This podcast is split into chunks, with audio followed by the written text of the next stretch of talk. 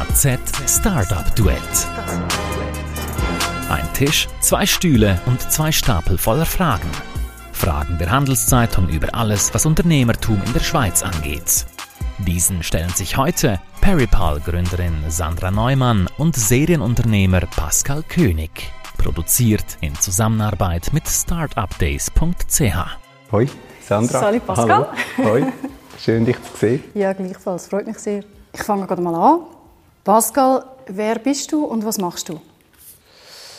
Ähm, also beruflich, ich, kann, ich bin Ökonom von Haus aus, habe bei McKinsey gestartet und bin dann mehr zufällig eigentlich ins Gesundheitswesen gekommen und ich finde es mega spannend. Ich möchte keine, äh, ja, nicht mehr in einer anderen Industrie arbeiten. Ich habe in den letzten so gut 15 Jahren drei Startups mit aufgebaut. Ähm, das erste so im Herzbereich, dann das zweite ähm, ein äh, Notrufsystem für Senioren und äh, jetzt als drittes äh, AWA im Frauengesundheitsbereich und bin jetzt an einem vierten Startup wieder dran. Ähm, also mega fasziniert einerseits von Healthcare und andererseits auch von dem Startup, von dem Business Building. Wieso Startups? Ähm, aus verschiedenen Gründen. Ich glaube, ich mag so das Politische nicht so. Also ich glaube, so in einem in einem größeren Unternehmen, wo es dann einfach auch teilweise nicht nur um die Sache geht, sondern eben auch das richtig zu positionieren an die richtigen Stellen. Ich habe einen höheren Respekt für das, aber ich merke, das ist nicht das, was mir am meisten Spaß macht. Das ist wirklich das, so von der Idee bis zu ein paar Millionen Umsatz, so die frühe Phase. Das ist das, was mich mega fasziniert. Ähm, aber vielleicht kannst du auch gerade sagen, wer, wer bist du? Ja, ich bin ursprünglich Biochemiker von Haus aus und äh, bin auch eine Zeit lang bei McKinsey gewesen. und nachher habe ich aber eigentlich eine klassische Karriere in der Pharmabranche gemacht und bin auch irgendwann an einen Punkt gekommen, wo ich gesagt habe, ich möchte irgendwann mal in meinem Leben etwas von der Idee bis wirklich auf den Markt entwickeln. Das war eigentlich auch der Ausschlaggebend. Also ich bin erst am ersten Start-up, wenn man so will, aber habe es auch überhaupt nicht bereut seitdem. Es mega Spaß. Ich bin auch fasziniert von ähm, der Mischung, um wirklich den Patienten etwas Gutes zu tun und versuchen, denen etwas zu erleichtern oder einfacher zu machen. Und ist der Schritt von Big Pharma auf Startup, ist das für dich ein, ein grosser Schritt gewesen? Ich glaube, von außen gesehen mag das ein grosser Schritt sein. Für mich war es eigentlich nur logisch gewesen. Also für mich nein, aber natürlich, es ändert einiges im Leben. Also man ist natürlich von einer gut verdienenden, sehr sicheren Position ist man auf einmal in einer sehr äh, ja, dynamischen und kreativen, in einem kreativen Umfeld. Und das schätze ich auch mega. Wenn du dich an deine Zeit bei McKinsey zurückerinnerst, was für Gefühl weckt das in dir? Eigentlich vor allem positive. Ich habe es äh, recht geschätzt und, und der Ruf von McKinsey ist ja häufig so, dass es super tough ist und um Kosten senken und so geht. Und ich habe das eigentlich nicht so erlebt. Ähm, ich habe es mega geschätzt, mit vielen Leuten zusammenzuarbeiten, die ganz unterschiedliche Backgrounds haben. Aber wirklich alle haben etwas erreichen, mega motiviert waren. Ähm, spannende Projekte, strategisch spannend, äh, verschiedensten Industrien. Also ich habe das einen guten Start äh, gefunden. Ich möchte nicht mehr zurück in das Umfeld, ähm, aber ich habe das einen positiven Start eigentlich gefunden. Und vielleicht auch zu dir gerade, wo, wo, wo du bei McKinsey geschafft hast, ist für dich dort schon klar gewesen, dass, dass das irgendwann mal äh, äh, könnte in eine Startup-Richtung gehen oder ist das dort noch weit weg gewesen? Das ist ganz eine interessante Frage, weil mein allererstes Projekt ist eigentlich äh, ein paar Wochen Venture gewesen. Das ist ja der Businessplan-Wettbewerb mit der ETH. Aber ich glaube, es ist dort noch nicht genug näher und der Wunsch, zum wirklich zu sagen, ich will etwas Eigenes bewegen, der ist noch nicht gleich da. Also ich glaube, für mich ist es gut gewesen, zuerst einmal in die Industrie und dort, ich sage mal, ein bisschen die Sporen abverdienen, oder wie man das so sagt.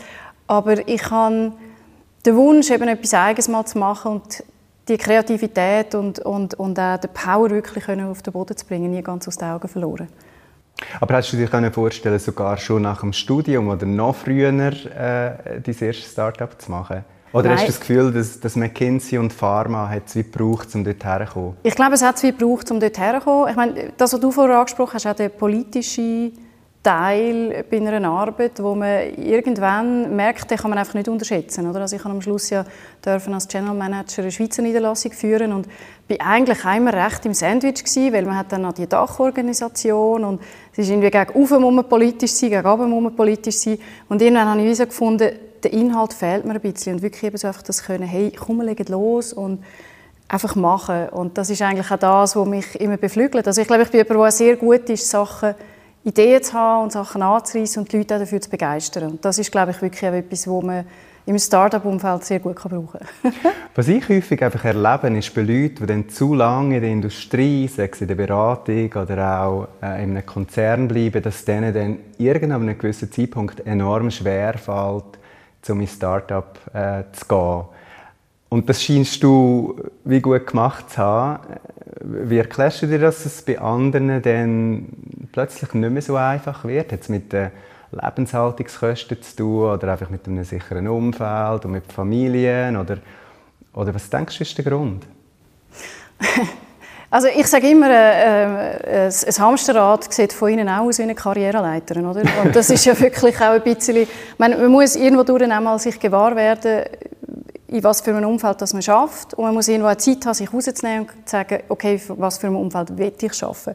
Und das ist ja, wie wenn ich jetzt irgendwie ein neues Haus gesehen oder ein Haus kaufen dann muss ich immer sagen, kann ich mir das leisten. Und ich glaube, dass sich können leisten, klingt jetzt vielleicht ein bisschen provokativ, aber ich glaube, viele Leute sind ja, vielleicht auch nicht, unbedingt ready, um zu sagen, ich bin bereit, das Risiko einzugehen und bereit, darauf zu verzichten. Oder? Und ich muss natürlich auch sagen, ich hatte sehr einen leichten Rucksack, gehabt, was Familien oder, oder auch sonstige Verpflichtungen anbelangt.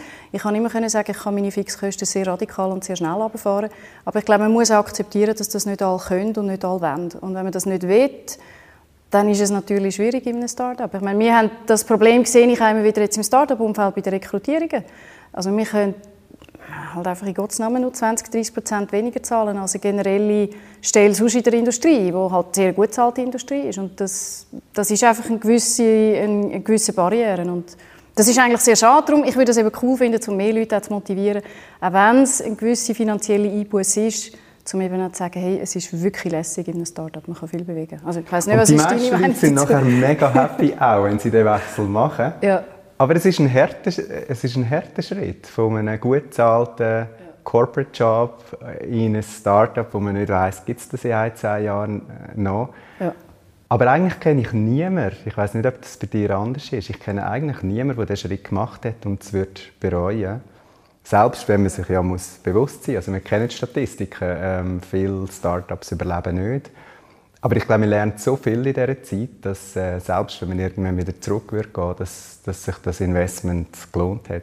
Es ist noch lustig, dass du sagst, zurückgehen. Also ich, ich habe die gleiche Erfahrung. Ich glaube, die meisten Leute sagen, hey, nein, ich will eigentlich gar nicht mehr zurück. Und sehr viele sagen, ich glaube, ich könnte gar nicht mehr zurück. Und äh, ja, das, das ist wirklich das. Wobei, eben, ich, also ich habe das noch viel gehört, was, äh, dass die Leute sagen, ja, jetzt hast du doch so einen guten Job und irgendwie, jetzt hast du so, ja, ist ja fast so irgendwie ein, bisschen ein äh, Himmelfahrtskommando, eben wie du gesagt hast, man weiß ja nicht so genau wohin. Aber ich habe das ehrlich gesagt nicht so empfunden. Ich habe es eigentlich eine logische Konsequenz gefunden aus dem, was ich mir vorgestellt habe und aus dem, was ich machen wollte. Also. also Pascal, wie hat sich der Standort Schweiz im Bereich Health Tech in den letzten 20 Jahren verändert? Er hat sich langsam verändert, aber jetzt mit Corona massiv schnell. Es ist extrem viel passiert. Ganz generell habe ich das Gefühl, in den letzten 20 Jahren hat so die ganze Start-up- und Innovationsszene hat sich extrem entwickelt in der Schweiz, ähm, in vielen Bereichen. Ähm, aber im Healthcare-Bereich wie in verschiedenen, also ist es einfach ein langsamerer Prozess. Die ganze Digitalisierung hat viel, viel langsamer äh, stattgefunden im Healthcare-Bereich weder in anderen. Ähm, da werden ja heute noch Fax umgeschickt und, und, und, Sachen, Strukturen, die man sich in anderen Industrien schon längst nicht mehr äh, vorstellen könnte. Aber jetzt ist wirklich enorm viel Dynamik drin. Freude hat es schon seit langem gemacht und das ganze Potenzial ist schon seit langem äh, offensichtlich gewesen eigentlich. Aber jetzt so mit dem letzten Jahr hat es äh, nochmal einen riesen, riesen Schub gegeben. Du bist ja, Digitalisierung ist ja ein grosses Steckenpferd von dir, oder? Also du bist da wirklich happy eigentlich, dass es, also happy schon fast, dass es Corona gegeben hat, um wirklich die Umwälzungen jetzt zu ermöglichen, höre ich da raus? Ja, also technologisch äh, absolut. Natürlich ist das, äh, die Pandemie äh, extrem hart für, für sehr viele Leute, ähm, äh, sowohl gesundheitlich wie auch, auch wirtschaftlich. Also ich glaube, das ist, ähm, ist ein, ein Ereignis das uns noch lange zu schaffen wird geben und, und sehr viele Leute sehr stark gelitten haben. Aber, aber wenn man es jetzt einfach auf die Technologiesicht äh, anschaut, dann ist es schon extrem faszinierend und hat auch gezeigt, was möglich ist, was man noch vor einem Jahr oder eineinhalb überhaupt nicht gedacht hat. Also so gesehen bin ich schon auch ja, eigentlich froh, dass wir jetzt über das einfach vorwärts gekommen sind. Ja, irgendwann auch mal halt müssen, oder? Also ich glaube, das sieht man ja häufig, wenn man, ja, wenn es nicht recht für sich geht, irgendwann mal gibt es wieder ja, den Twisting Point. Ja, genau. Jetzt kommt ein Härte. Ähm, der Bundesrat möchte die Schweiz bis 2050 CO2-neutral gestalten, wie du weißt. Äh, können ihr als Peripol da irgendetwas dazu beitragen? Ja, das wetten wir auch. Also, wir wetten ja vor allem eigentlich, dass mehr Patienten die Heime behandelt werden können. Wir haben jetzt mal mit der Dialyse angefangen, aber ich glaube, Homecare ist ganz, ganz ein wichtiger Faktor. Ähm, nicht nur im Gesundheitswesen und nicht nur für die Kosten, sondern natürlich eben auch für Klimaneutralität. Weil man muss sich vorstellen, also gerade jetzt ein Dialysepatient, der fährt wirklich mit dem Auto oder vielleicht sogar mit dem Taxi mehrfach pro Woche hin und her. Ich glaube, das ist das eine. Und wenn man die ganzen Krankheiten eher die Heime kann behandeln, glaube ich, können wir da schon einen wichtigen Beitrag auch leisten, auf jeden Fall. Ja. Was ratest du den Gründern, die ohne grosse Erfahrung ins Hardware-Business einsteigen wollen? Was ratest du denen? Also das Sprichwort ist «Hardware is hard» und das bewahrheitet sich immer wieder. Ähm, es ist definitiv einfach etwas, das mehr Zeit braucht wie Software. Wo Software, wo man über Nacht kann eine Iteration machen einen, einen, einen Fehler herausbringen braucht es bei Hardware einfach typischerweise länger. Ähm, ist natürlich viel passiert mit Rapid Prototyping und so weiter. Das ist alles schneller geworden als noch vor zehn Jahren. Aber nichtsdestotrotz, wenn man dann mal wirklich Hardware im Feld draussen hat, in irgendwelchen Ländern, und merkt, dass es irgendwelche Kinderkrankheiten hat, was man per Definition am Anfang hat, selbst Grossunternehmen haben das und noch viel mehr Start-ups, ist dann das einfach äh, schon mega wichtig, dass man das äh, ernst nimmt, genug Ressourcen dafür hat, um ständige Produktverbesserung äh, zu investieren und, und eben versucht, die Kinderkrankheiten auszumerzen, weil ohne das geht es dann mit der Skalierung einfach nicht voran. Also Stichwort Qualitätssystem. Ja, ich glaube, Qualitätssystem ist eines von, von allem. In der MedTech natürlich ganz wichtig. Ähm, die ganzen Prozesse ernst nehmen, gute Produktionspartner, gute Partner jeglicher Art zu haben, das ist alles wichtig. Aber ähm, selbst wenn man das hat, also mit dem besten Qualitätsmanagementsystem, wird man noch irgendwelche Learnings auf dem Markt machen. Ähm, teilweise Sachen, die richtig wehtun, teilweise Sachen, die einfach ein bisschen auf die Kundenzufriedenheit schlagen. Und da muss man investieren und, und sich bewusst sein, dass das wird passieren Habt ihr äh, andere Erfahrungen gemacht? Du bist auch im Hardware-Business äh, die Ja, genau. Nein, es ist genau das, was du sagst. Also wir haben wirklich mit dem Rapid Prototyping versucht zu arbeiten. Das tut natürlich jetzt einfach mal im, in der Entwicklung den Zyklen ein bisschen verkürzen. Das ist schon so. Aber das, ja, wir haben natürlich auch Geräte draussen bei den Patienten. Und wenn da irgendetwas ist, muss man physisch jedes Produkt anlangen oder zurücknehmen oder adjustieren. Das ist absolut so, ja. Und wenn es eine Medizintechnik ist, dann ist es natürlich noch mal eine Stufe kritischer, weder wenn es jetzt einfach äh, ein Boxer wäre, der ja. Musik spielt. Ja. ja, das ist absolut so. Oder? Und, äh, da bin ich aber auch froh, dass wir wirklich die, die äh, bewährten Qualitätssysteme haben, oder? die zum einen angehen, wenn man eben etwas findet, und zum anderen aber einfach eben das ganze Handling und die Prozesse dann wirklich auch beschreiben und, und ermöglichen. Aber das ist schon so. Nein, Hardware ist sicher, äh, ist sicher ein, äh, auch für uns jetzt ein wichtiger Teil. Oder? Wir denken jetzt eigentlich auch immer weiter wieder Richtung Digitalisierung. Aber solange die Hardware nicht stimmt, kann man oben drauf setzen, was man will. Das wird schwierig so schnell. Die haben auch wie AWA im Moment eigentlich ein Produkt auf dem Markt. Ist das ein Klumpenrisiko für dich oder wie siehst du das? ja gut, ein Startup per se ist ja ein gewisses Klumpenrisiko. Also ob das jetzt ein eins oder zwei oder drei Produkte äh, äh, eine Firma ist, glaube ich, macht nicht so einen Unterschied. Äh, ja, natürlich. Aber wir haben jetzt auch gesehen, während der Corona-Zeit und generell im Startup-Wesen ist Fokus so wichtig. Also man muss mal mit einem Produkt anfangen, ganz konkret. Wenn ich sehe, dass immer wieder die Technologieplattformen, oder, wo man Pitches hat, wo Technologien, wo man alles und jedes damit behandeln kann. Aber schlussendlich muss ich irgendwann mal sagen, da fange ich konkret an. Und ich glaube, dass die Konsequenz daraus ist, dass meistens ein Produkt Unternehmen dann halt wird. Oder? Und ich finde das aber nicht ein Nachteil, weil schlussendlich kann man ja dann eigentlich in dieser Nischen oder in diesem Bereich wirklich beweisen, dass die Technologie so äh, funktioniert. Und wir machen genau das Gleiche, natürlich jetzt noch mal ein bisschen mehr forciert durch die Pandemie, weil wir wirklich dort gesehen haben, hey, ähm, wir müssen den Fokus setzen, wir müssen äh, können zeigen, was wir dort können. Und erst dann macht es wirklich Sinn, weiterzudenken, wie kann ich Technologie sonst noch verwenden oder lizenzieren oder was auch immer, ähm, ähm, um es breiter zu machen. Also ich weiß nicht, wie, wie ihr es jetzt gesehen habt. Ihr habt einen rechten strategischen Dreh ein Stück weit gemacht, oder? Den ihr aufgebaut habt auf dem, was ihr habt. Aber wie, ja. wo ist das Nein, oder wie das? Wir haben gestartet mit Paar zu unterstützen, um mhm. äh, schwanger zu werden. Und, ähm, und ergänzen es jetzt mit einem zweiten Produkt, wo es um Verhütung geht, um digitale Verhütung. Das ist ja eigentlich technologisch sehr neu, aber trotzdem ein ganz anderes Produkt. Ja. Ähm, und im Hintergrund auch sehr vieles anders, auch regulatorisch anders und, und so weiter. Ja. Aber ich sehe es auch genau wie du. Ich glaube, die meisten Startups haben das Gefühl, sie müssen zaubern, um mit verschiedenen Produkten in verschiedene Märkte reinzugehen. Und ich glaube auch Fokus, wie du gesagt hast, ist alles bei Startups. Und die meisten erfahrenen Entrepreneurs äh, den Fokus viel radikaler setzen, weder First-Time-Founders. Ja. Ja, das glaube ich auch. Und wenn du sagst, Zauber ist ja schön, oder? aber das meiste ist eigentlich wirklich Schweiß und Blut und Tränen, wenn man es schon, schon fast will. Oder? Und ich glaube, das ist, das ist sehr wichtig. Also ich sehe das in vielen Bereichen. Es ist jetzt egal, ob ein Mitarbeiter vielleicht nicht ganz so gut passt oder, oder ob man einfach sieht, oh, ich muss das anpassen. Ich glaube, man, ist, man muss sehr viel konsequenter und sehr viel brutaler ein Stück weit sein, weil man hat die Zeit einfach nicht, wo man in einem grösseren Unternehmen hat und denkt, ja, ich da mal noch ein bisschen coachen und schauen, ob das wird, das hast du wie nicht. Oder? Und ich glaube, das schält dann aber auch wirklich den Fokus und den Nukleus nochmal raus, jetzt können sagen, es ist wirklich nur das, das ist das Einzige, was zählt. Oder? Also ich weiß nicht, wie ihr das gemacht habt, auch als Team, oder?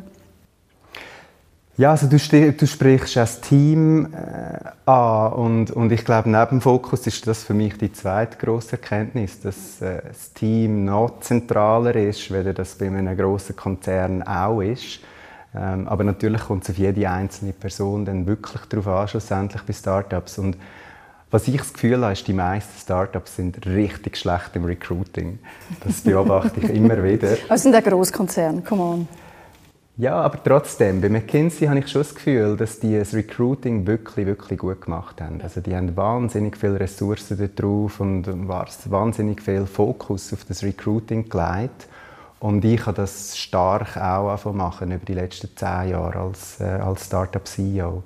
Weil ich einfach das Gefühl hatte, am Anfang ist es mehr so ein bisschen, ganz am Anfang, wenn man das erste Startup macht, ist man sogar so, möchte ich überhaupt irgendjemand für, für das Startup mitschaffen? ist man so ein bisschen unsicher. Und irgendwann, wenn das anfängt wachsen und man merkt, dass einfach so die Zufallsbekanntschaften, wo man mal die Kollegin vom Kollegen und, und, und der Brüder von, von, von, von einem Nachbarn einstellen, glaube ich, realisiert man dann, dass das wahrscheinlich nicht der Way to go ist, sondern dass man das genauso strategisch oder sogar noch strategischer machen wie das die Besten auf der Welt, wo wahrscheinlich McKinsey dazugehört und Google ja. und ein paar andere, dass man eigentlich als Startup das äh, genauso gut äh, sollte, sollte machen Und das Schöne an der heutigen Zeit ist, dass inzwischen extrem viele auch Interesse haben, an Startups ja. äh, zu gehen äh, für, für Startups zu arbeiten. Ja. Ähm, direkt vom Studium, aber auch Leute, die in grossen Konzernen arbeiten. Wir kommen typischerweise hunderte von Bewerbungen über für Jobausschreibungen bei AWA. Und das hilft dann natürlich auch, ist klar, um wirklich äh, ja, Top-Leute zu rekrutieren. Ja. Ja. das stimmt, was du sagst. Ich sehe das auch. Also, wir haben ja vor fünf Jahren gegründet. Und ich habe wirklich das Gefühl, in diesen Jahren hat sich einiges getan. Dass eben genau auch Leute aus einem klassischen, sicheren Job aus so einer Umgebung aus eigentlich in einem Startup arbeiten. Und ich finde das super. Also ich finde, es sollte viel, viel mehr geben und es sollte auch viel mehr ermutigt werden wirklich von den Leuten. Ja. Ja, es ist die Zukunft schlussendlich von unserem Land. Ich glaube, ohne Innovation werden wir den Lebensstandard nicht können halten ähm, Natürlich schöpfen auch große Konzerne viel Wert und bringen Innovation, das ist klar. Aber ich glaube trotzdem, dass die Start-up-Szene da ganz eine wichtige Rolle hat in der Schweiz. Ach, glaube ich auch. Es sind die Arbeitgeber von morgen, oder? Und darum geht noch die nächste Frage. Was hast du denn mit deiner Firma noch für Ziel? Eben, also ich bin wirklich der Early Stage Guy, wo von Anfang bis so äh, ja, bis das so ein ins Rollen kommt, äh, Freude hat und, und, und beitragen kann. Und dann gibt es andere Leute, die das mehr von 10 Millionen Umsatz auf 100 Millionen können auffahren Meine Mitgründerin Lea macht das super. Ähm, und sie ist jetzt hier bei AWA fest im Sattel und ich fange wieder vorne an. Von dem her wäre wahrscheinlich die Frage besser als eingestellt. Aber wir haben schon das Gefühl bei AWA, dass es noch ein riesiges Potenzial gibt. Ähm, Frauengesundheit generell ist äh, ein Bereich, der stiefmütterlich behandelt worden ist über die letzten Dekaden. Also da gibt es ein riesiges Potenzial und das möchten wir äh, ein Stück weit ausschöpfen natürlich über die nächsten Dekaden. Oh, ich bin immer noch beim Klumpenrisiko. ich kann es gerne mal beantworten. ähm, ähm, jetzt ist das Rahmenabkommen mit der EU gescheitert. Was, was bedeutet das für euch? Gut, also die Medizinaltechnik ist wahrscheinlich einfach eine Branche, die jetzt äh, halt am schnellsten getroffen wird, oder? Ich glaube, was sehr unglücklich ist, ist, dass äh, die EU ja mehr oder weniger über Nacht beschlossen hat, dass, äh, dass Firmen mit einem Schweizer Zulasser nach altem Medizintechnikrecht eigentlich per sofort nicht mehr in die EU exportieren können. Und das ist sicher, äh, das ist sicher eher eine unerwartete, eine unerwartete Wendung gewesen. Und ich glaube, das ist wirklich schwierig für die entsprechenden Unternehmen. Aber ich meine, grundsätzlich, von was reden wir? Wir haben ein Upgrade von der Medizintechnikregulatorien. Ähm, das ist eigentlich immer noch ein, äh, eine Aufarbeitung von der ganzen Brustimplantate-Skandal, den man hatte. Aber das ist jetzt am Laufen, dass man die eigentlich die Richtlinie sehr viel strenger äh, ausleiht und jedes Produkt auf dem Markt neu muss zertifiziert werden für den europäischen Markt. Oder? Meine, nur schon das ist auch mal ein sehr grosser Aufwand und das hat man aber gewusst, das hat man gesehen, da kann man sich darauf vorbereiten. Das ist mal das eine, der Shift von der Medizinprodukte-Richtlinie auf ein, äh, die, die, nächste Version. Oder? Das Zweite ist dann wirklich, was machen wir in der Schweiz mit dem und was bedeutet das jetzt als Schweizer Firma? Und da ist äh, die Lösung, ja, ich meine, äh, naheliegend. Natürlich kostet sie ein bisschen etwas mehr, wie wenn es äh, wäre wie sonst, aber schlussendlich, was wir brauchen, ist ein, ein Importeur und, äh, und eine Stelle, die eigentlich unsere Interessen in der EU wahrnimmt. Und da kann man natürlich selbstverständlich entweder eine Tochtergesellschaft gründen oder man kann halt jemanden nehmen, der das als Dienstleistung anbietet. Oder? Und ich glaube, das beides zusammen hat man eigentlich auch gut können sehen und da hat man sich halt darauf vorbereiten und ich denke, das haben alle Medizintechnikunternehmen so gemacht und von dem her wir spüren nichts. Natürlich, eben, es hat einen Mehraufwand gegeben, aber wir haben da den Plan B aufgesetzt und auch die, die ich kenne, auch die Startups, die ich kenne, ist das eigentlich bei allen schon zwei oder drei Jahre auf dem Radar gewesen. Und das Gleiche wird jetzt auch mit Brexit passieren. Was bedeutet das dort zum Importieren? Also ich glaube, sicher nicht eine schöne Situation, aber unternehmerisch machbar. Und für uns, muss ich sagen, gibt es jetzt größere Risiken als ähm, ja, die bilateralen Verträge. Im Moment noch, wer weiß. Gut, wir wechseln das Thema. WhatsApp, Signal, Threema oder Telegram? Ich bin auf Signal und auf WhatsApp. WhatsApp, weil es einfach nach wie vor der absolute Standard ist. Ohne WhatsApp äh, ist das Leben einfach äh, je nach Situation mühsam, weil man andere Gruppen nicht einfach äh, unbedingt kann überzeugen zu wechseln. Ähm, ich bin aber gleichzeitig schon auch überzeugt, dass wir das Thema Datenschutz sehr ernst nehmen müssen und dass dort Alternativen wie Signal oder Trema eine, eine Rolle können spielen und sollten spielen. Also ich äh, glaube, es ist einfach nicht ganz so einfach, radikal zu sein. Wie ist das bei dir? Ja, bei mir ist eigentlich auch äh, so ein über Nacht, nebst ganz vielen anderen Problemen, haben dann ganz viele Leute eben angefangen, ja.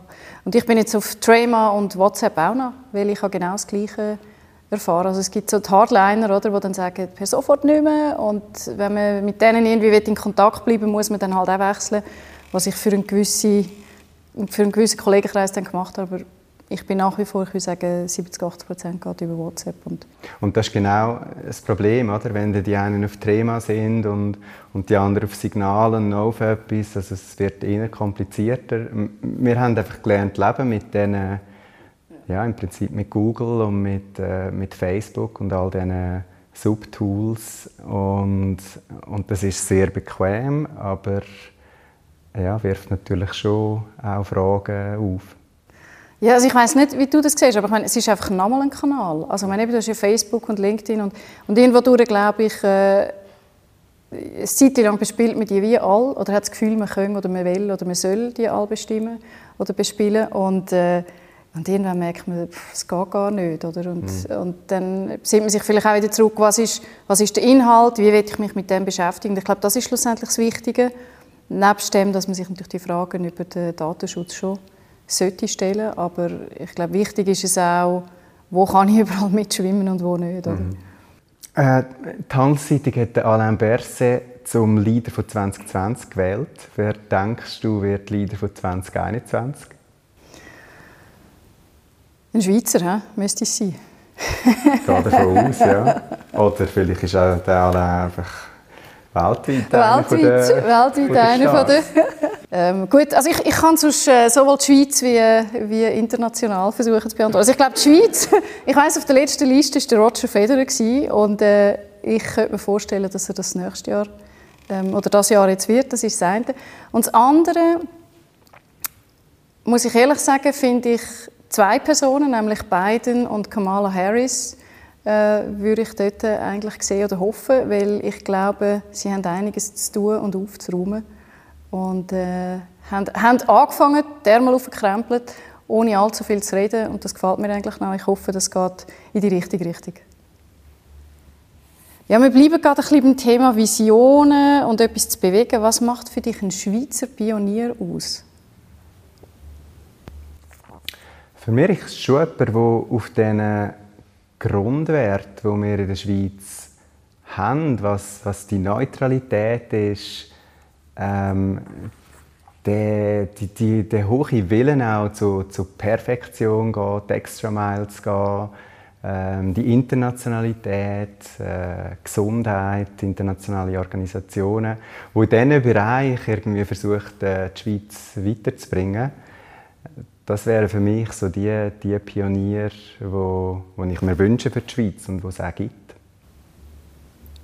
Das finde ich mal spannend, dass du das sagst. Weil, wenn man an Pionier denkt, dann ist immer so ein bisschen Gotthardtunnel und Eisenbahn und, und wo würdest du die Schlagworte oder die wichtigen Entwicklungen jetzt ja, was vielleicht, was vielleicht im 19. Jahrhundert der Gotthardtunnel ist, ist jetzt vielleicht ein, ein, äh, eine Lösung für Alzheimer, die wahrscheinlich einen viel, viel größeren Impact hat, weder äh, der Gotthard äh, äh, hat, oder zumindest ähnlich, wahrscheinlich ganz anderer Art. Aber das sind für mich so die Pioniere, die durchaus in der Schweiz äh, im Moment am passieren sind, wo es gerade im Bereich Medizin, aber auch im Bereich Robotik und, und äh, im, im, Bereich IT-Security und Fintech und so weiter äh, viele Startups gibt, wo, wo effektiv ähm, super innovativ sind und, und Sachen können ändern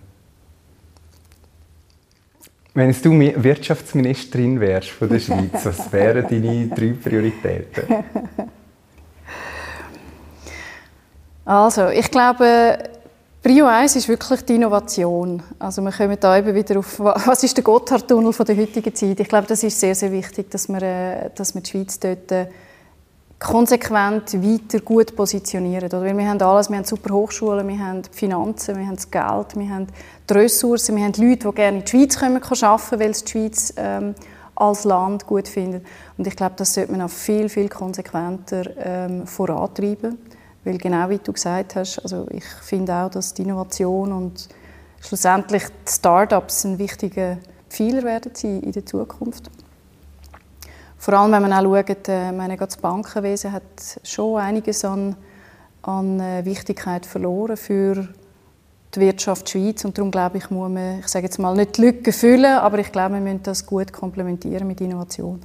Also Innovation konsequent vorantreiben. Ähm, das Zweite, glaube ich, die ganzen Themen mit Altersvorsorge, Pensionskassen, wo einfach eine gewisse Unsicherheit bei vielen Leuten hinterlässt, dass das nicht wirklich angepackt und gelöst wird. Und meine, sind wir ehrlich, die Antwort ist sehr klar. Wir werden alle müssen länger arbeiten. Ich meine, das jetzige System ist ausgelegt für ja, vielleicht noch fünf oder zehn Jahre leben nach der Pensionierung. Das ist heute einfach in Gottes Namen anders. Ich glaube, das muss man sauber lösen. Ähm, vor allem, damit auch die Generationenverträge in dem Sinne nicht aufgekündigt werden. Weil ich glaube, das wäre äh, sehr schade. Und ich glaube, das würde wirklich auch den, den sozialen Frieden in der Schweiz äh, ziemlich gefördern.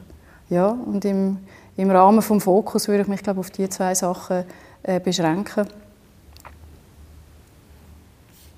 Nein, das dritte hätte ich noch, Entschuldigung. Ein dritter Punkt hätte ich noch. Ich glaube, wenn ich ja schon da sitze, ähm, Genderfrage ist eine sehr wichtige Frage.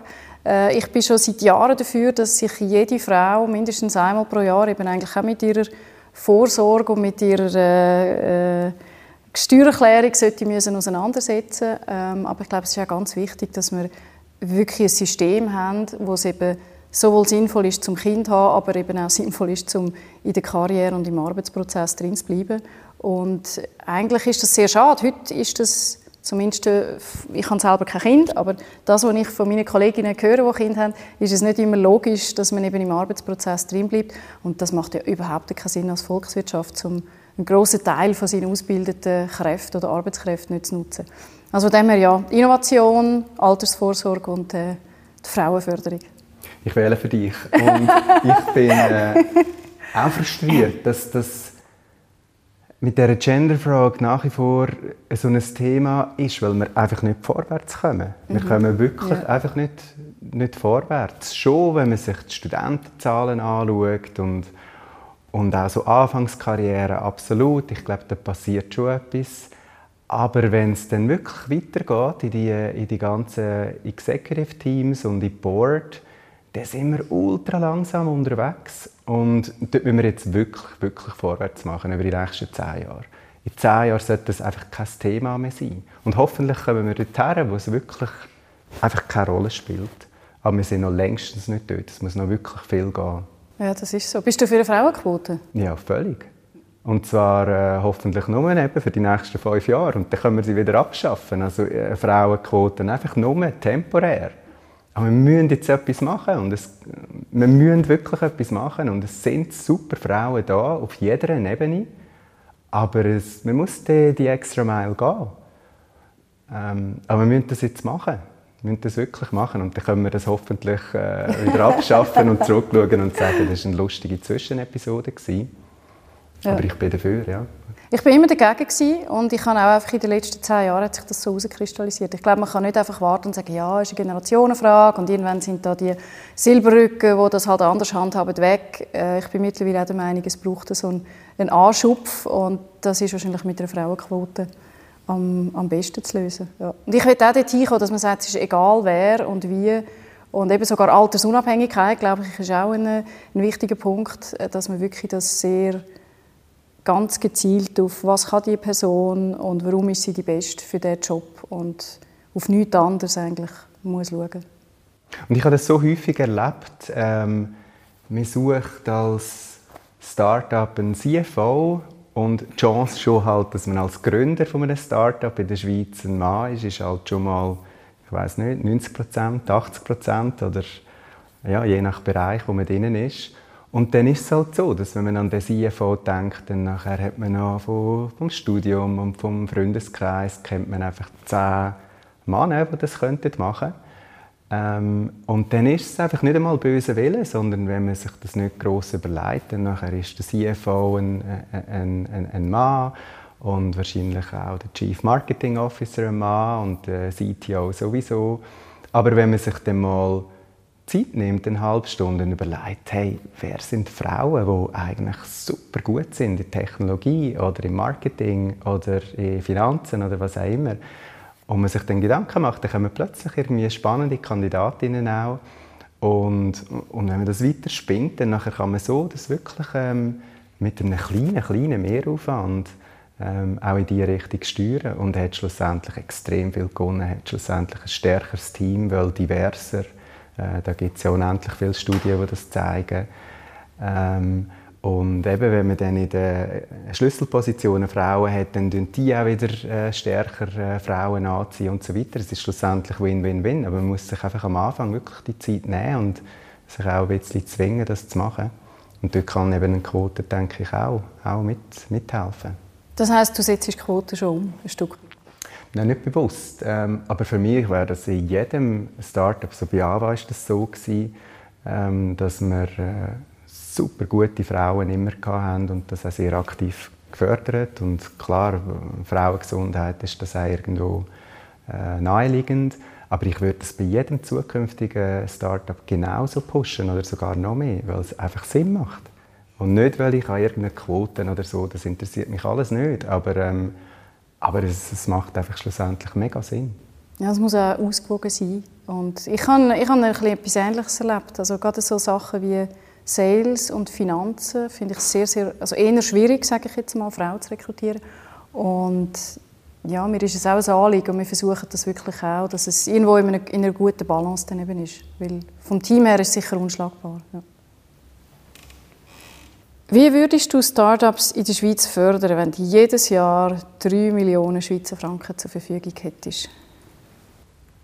Also ich jetzt als Person denke, ich würde wahrscheinlich extrem früh bei 10 Unternehmen mit 300'000 Franken je einsteigen und versuchen wirklich auch die Ärmel hinterher krempeln und, äh, und, und unterstützen und alle die Fehler, die ich schon mal gemacht habe, versuchen zu vermeiden in diesen Startups. Und, und ich habe viele Fehler gemacht.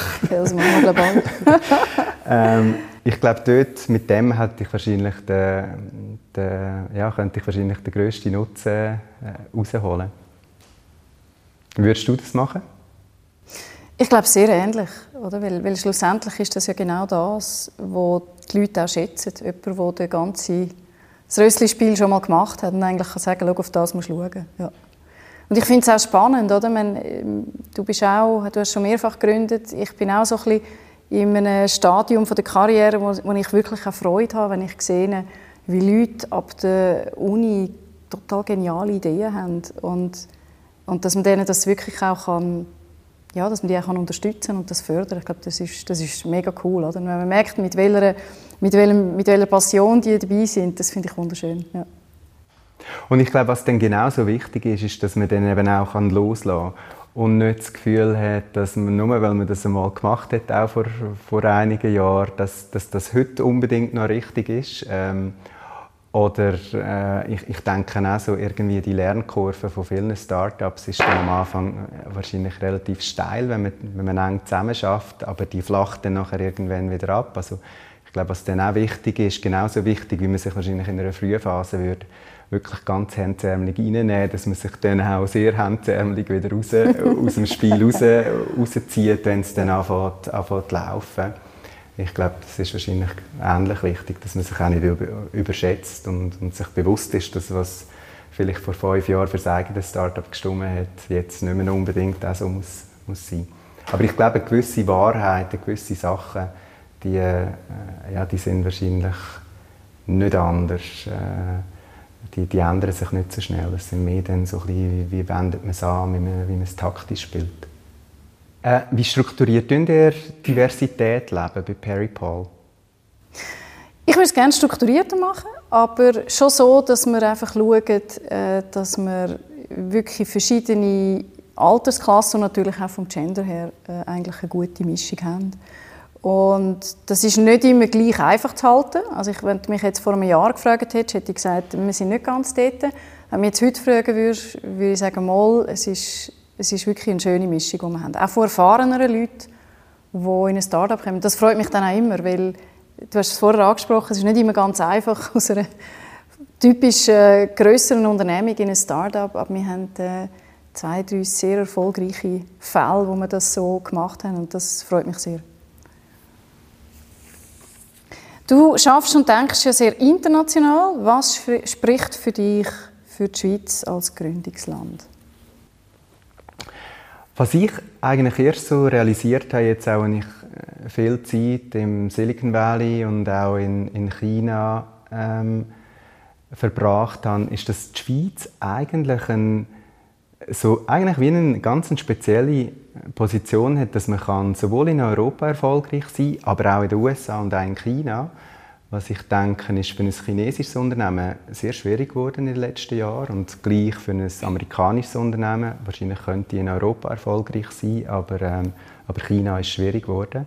Ich glaube, da hat die Schweiz so eigentlich eine sehr positive Situation, dass man es einerseits technologisch sehr ernst nimmt, aber politisch eben das eigentlich kann positiv spielen auf der ganzen Welt, äh, also sicher in den Hauptindustrieblöcken, aber wahrscheinlich in der ganzen Welt, auch in, in Developing Countries. Ähm, und ich glaube, das basiert darauf, dass man einfach im Prinzip auf dieser Neutralität, auf dieser hohen Perfektion, wo man in Produkte hineinsetzt, auf ähm, eine grosse Internationalität, ähm, auf Datenschutz, verschiedene Werte, wo, wo ich denke, kann man, kann man nachknüpfen und, und weitere Produkte entwickeln. Was ist für dich bis jetzt der schönste Moment so in deiner Karriere gewesen?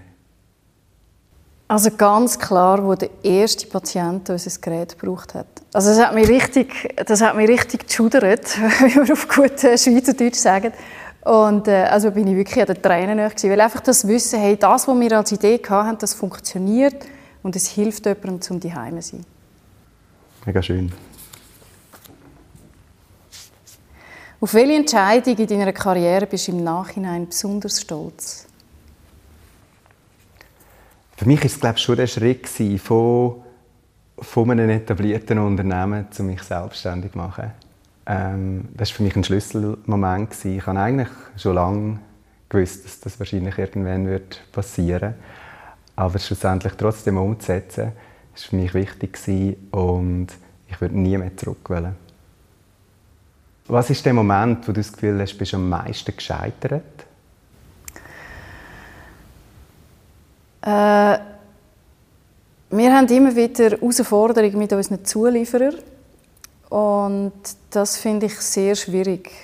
Man hat einen Vertrag verhandelt, man hat Preise verhandelt, man hat alle Prozesse genau verhandelt. Das sind ja riesige Vertragswerke. Ähm, häufig mit auch europäischen oder Schweizer Partnern, wo man eigentlich das Gefühl hat, hey, ein Vertrag ist ein Vertrag und wenn wir uns nicht einig sind, dann gehen wir in den Vertrag und schauen, dass auf Seite 17 über das Thema steht. Oder? Und dort müssen wir feststellen, dass, ob schon man ganz viel Energie darauf verwendet, dass die Verträge nicht eingehalten werden und man relativ wenig machen kann. Und ich glaube, das ist so für mich, ja, ist das sehr eine schwierige Situation gewesen, weil ich habe das Gefühl ich habe doch alles gemacht, ich habe wirklich etwas Gutes verhandelt und trotzdem funktioniert es nicht. Und ich habe eigentlich keine Handhabe, also gut, ich könnte, ich könnte jetzt den Zulieferer verklagen, aber dann nachher ist das auch mein Aus. Ähm, das sind sehr schwierige Momente für mich jetzt als Unternehmer, oder, wo man wirklich immer auch wieder muss, muss äh, sich daraus herausziehen und sagen, okay, wie mache ich da weiter, was, was, ist, was sind Möglichkeiten, um das zu lösen. Ja, und bei dir, was ist für dich der schwierigste Moment in deiner Karriere bis jetzt? Für mich ist es, glaube ich, bei meinem ersten Startup wo wir sehr stark aus der Technologie herausgekommen sind, enorm fasziniert, was eigentlich möglich ist technologisch, aber schlussendlich die Marktbedürfnisse, glaube ich, zu wenig gut verstanden haben und auch das Reimbursement, was ja du bestens weißt in der Medizintechnik ja, zentral ist. Ja. Ähm, ich, ich glaube, das haben wir zu wenig gut zusammengebracht und das hat dazu geführt, dass wir sehr viel investiert haben, ähm, was schlussendlich eigentlich nicht viel Wert generiert hat. Und wie geht man mit dem um? Natürlich versucht zu iterieren, dann, zu lernen.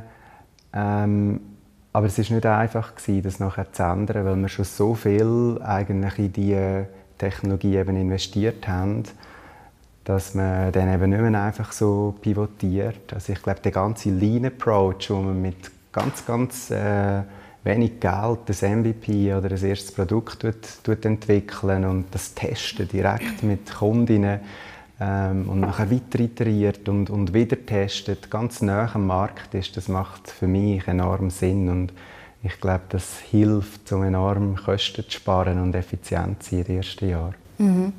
Geht aber nicht immer ganz so einfach he? in der Medizintechnik. Gerade wenn es also, ein invasives oder ein äh, streng reguliertes Medizinprodukt ist, wie das auch bei euch wahrscheinlich ja. ein Stück weit der Fall ist, ist das sicher schwieriger. Aber selbst dort denke ich, dass man äh, ja, mit einem iterativen Prozess und, und, und zusammen mit Kunden ganz nah entwickelt, wahrscheinlich schneller vorwärts kommt, wenn man das versucht, äh, im stillen Kämmerchen zu machen. Ja, das ist sicher so. Wir haben das wirklich ganz, ganz konsequent von Anfang an versucht umzusetzen. Wir haben ja mit Eye-Tracking geschafft, oder? Also wir sagen wirklich, wir haben es durch oder mit den Augen der Patienten eigentlich mitentwickelt und das ist sehr, sehr wertvoll gewesen. Aber nach wie vor, es ist nicht einfach gemacht, wenn man sagt, ja, wir müssen das anpassen und in zwei Wochen ist es so weit, oder? Also ich weiß nicht, wie es bei euch ist, aber wir haben immer so drei bis sechs Monate Zyklen haben wir eigentlich gehabt, bis dann ja. die nächste Version wieder da ist und das heißt halt dann einfach drei bis sechs Monate ähm, ja, die Firma können zu finanzieren. Das ist natürlich schon so. Ja, ja spannend. Ähm, was glaubst du, von was hat die Schweiz zu viel und von was hat die Schweiz zu wenig? ich glaube, die Schweiz hat zu viel von zu viel Ansprüche und Trägheit wenn ich manchmal schaue im Alltag, ähm, ja, haben wir ganz viele Leute bei uns, die sich so ein bisschen gesettelt haben und das ist ganz bequem.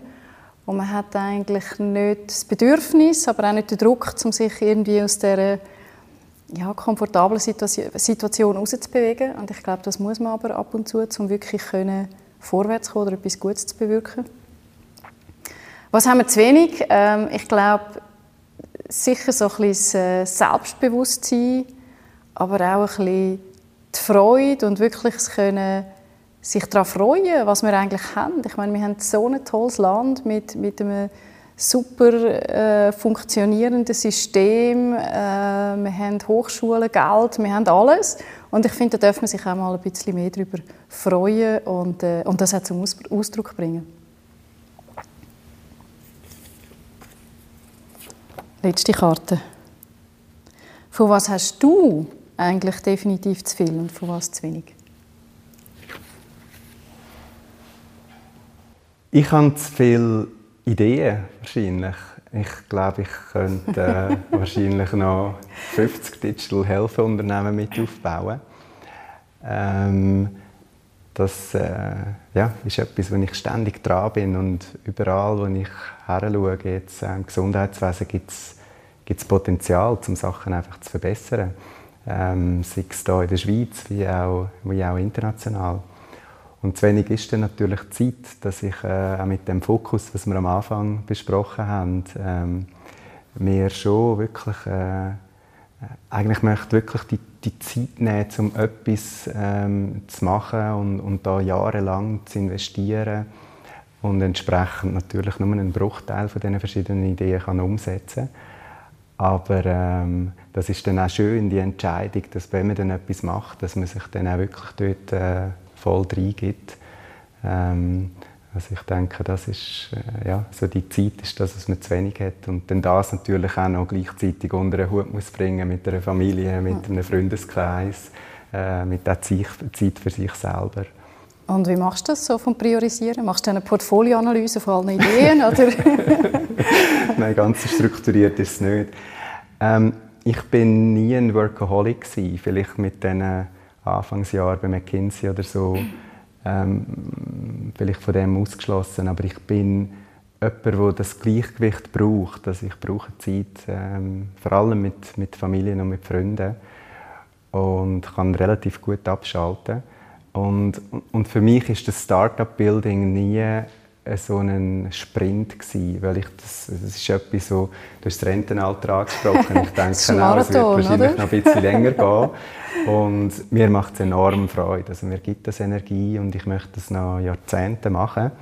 Und entsprechend ähm, ist klar, man kann es nur äh, über lange Zeit machen, wenn es einem Freude macht und wenn man irgendwo das Gleichgewicht äh, findet und entsprechend ist das für mich eigentlich nie, nie ein Kampf gewesen, um zu sagen, äh, ja, ich, weil, weil mir beides enorm Freude macht. Ich finde Startup-Building enorm schön, aber, aber natürlich Familie und Freunde geben mir extrem viel und entsprechend glaube ich, funktioniert das relativ gut. Wie, wie, wie gehst du mit dem um? Ja, ein bisschen ähnlich. Also mir ist wirklich, es sind häufig auch Buchentscheide. Also ich bin überhaupt nicht strukturiert im Sinne von, wenn ich, äh, wenn ich jetzt meine Freizeit oder meine Ideen äh, sollte priorisieren. Aber ich bin der Tendenz eher ein Workaholic, würde ich jetzt mal sagen. Also ich muss mir wirklich auch die Zeit nehmen. Es ist für mich aber genauso wichtig, um wieder oben runterzukommen oder mich zu erden, um wirklich eben auch Zeit mit Familie und Freunden zu verbringen. Das, das ist absolut so. Weil das ist schlussendlich auch das, was uns ein Stück weit äh, ausmacht und auch prägt. Und ich glaube, das ist auch sehr wichtig. Ja. Hey, danke vielmals. Hat Freude gemacht. Danke auch. Gleichfalls. HZ Startup Duett. In Zusammenarbeit mit startupdays.ch